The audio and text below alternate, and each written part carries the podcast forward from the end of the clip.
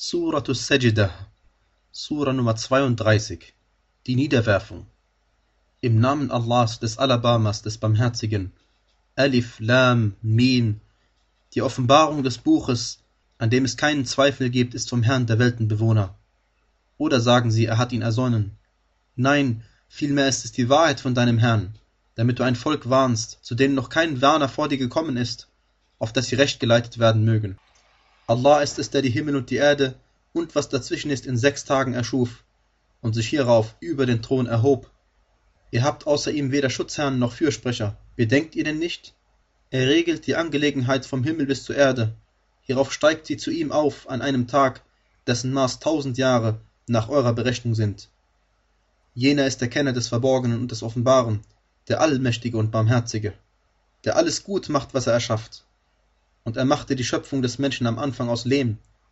Hierauf machte er seine Nachkommenschaft aus einem Auszug aus verächtlichem Wasser. Hierauf formte er ihn zurecht und hauchte ihm von seinem Geist ein. Und er hat euch Gehör, Augenlicht und Herzen gemacht, wie wenig ihr dankbar seid. Und sie sagen, sollen wir etwa, wenn wir uns in der Erde verloren haben, denn wirklich wieder in neuer Schöpfung erstehen? Aber nein, sie verleugnen die Begegnung mit ihrem Herrn Sag abberufen wird euch der Engel des Todes, der mit euch betraut ist. Hierauf werdet ihr zu eurem Herrn zurückgebracht. Könntest du nur sehen, wenn die Übeltäter vor eurem Herrn die Köpfe hängen lassen. Unser Herr, jetzt haben wir gesehen und gehört, bringe uns zurück, so wollen wir rechtschaffen handeln. Gewiss, wir sind nun überzeugt. Und wenn wir gewollt hätten, hätten wir jede Seele ihre Rechtleitung gegeben.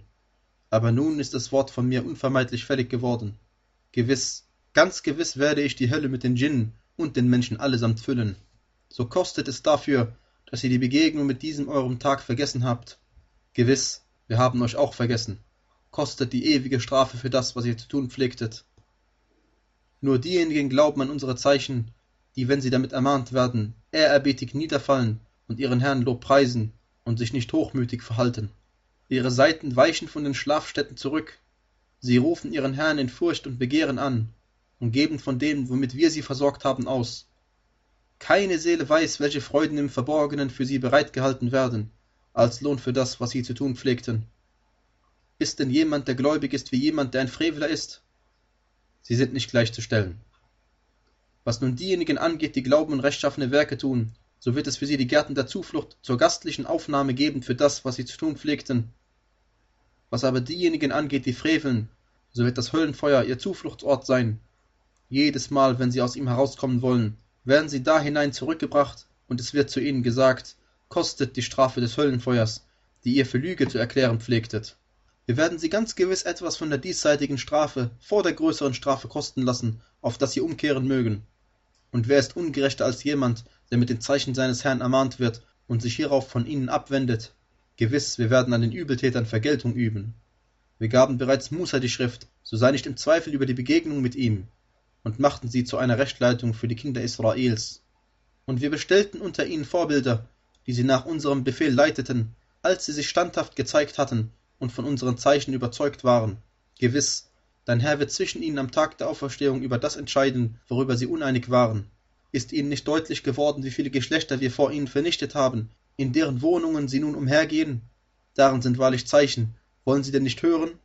Sehen sie denn nicht, dass wir das Wasser zum dürren Land treiben und dann dadurch Pflanzen hervorbringen, von denen ihr Vieh und sie selbst essen? Wollen sie denn nicht einsichtig sein? Und sie sagen, wann wird diese Entscheidung eintreten, wenn ihr wahrhaftig seid? Sag, am Tag der Entscheidung wird denjenigen, die ungläubig waren, ihr Glaube nicht mehr nützen. Noch wird ihnen Aufschub gewährt. So wende dich ab von ihnen und warte ab. Sie warten ebenfalls ab.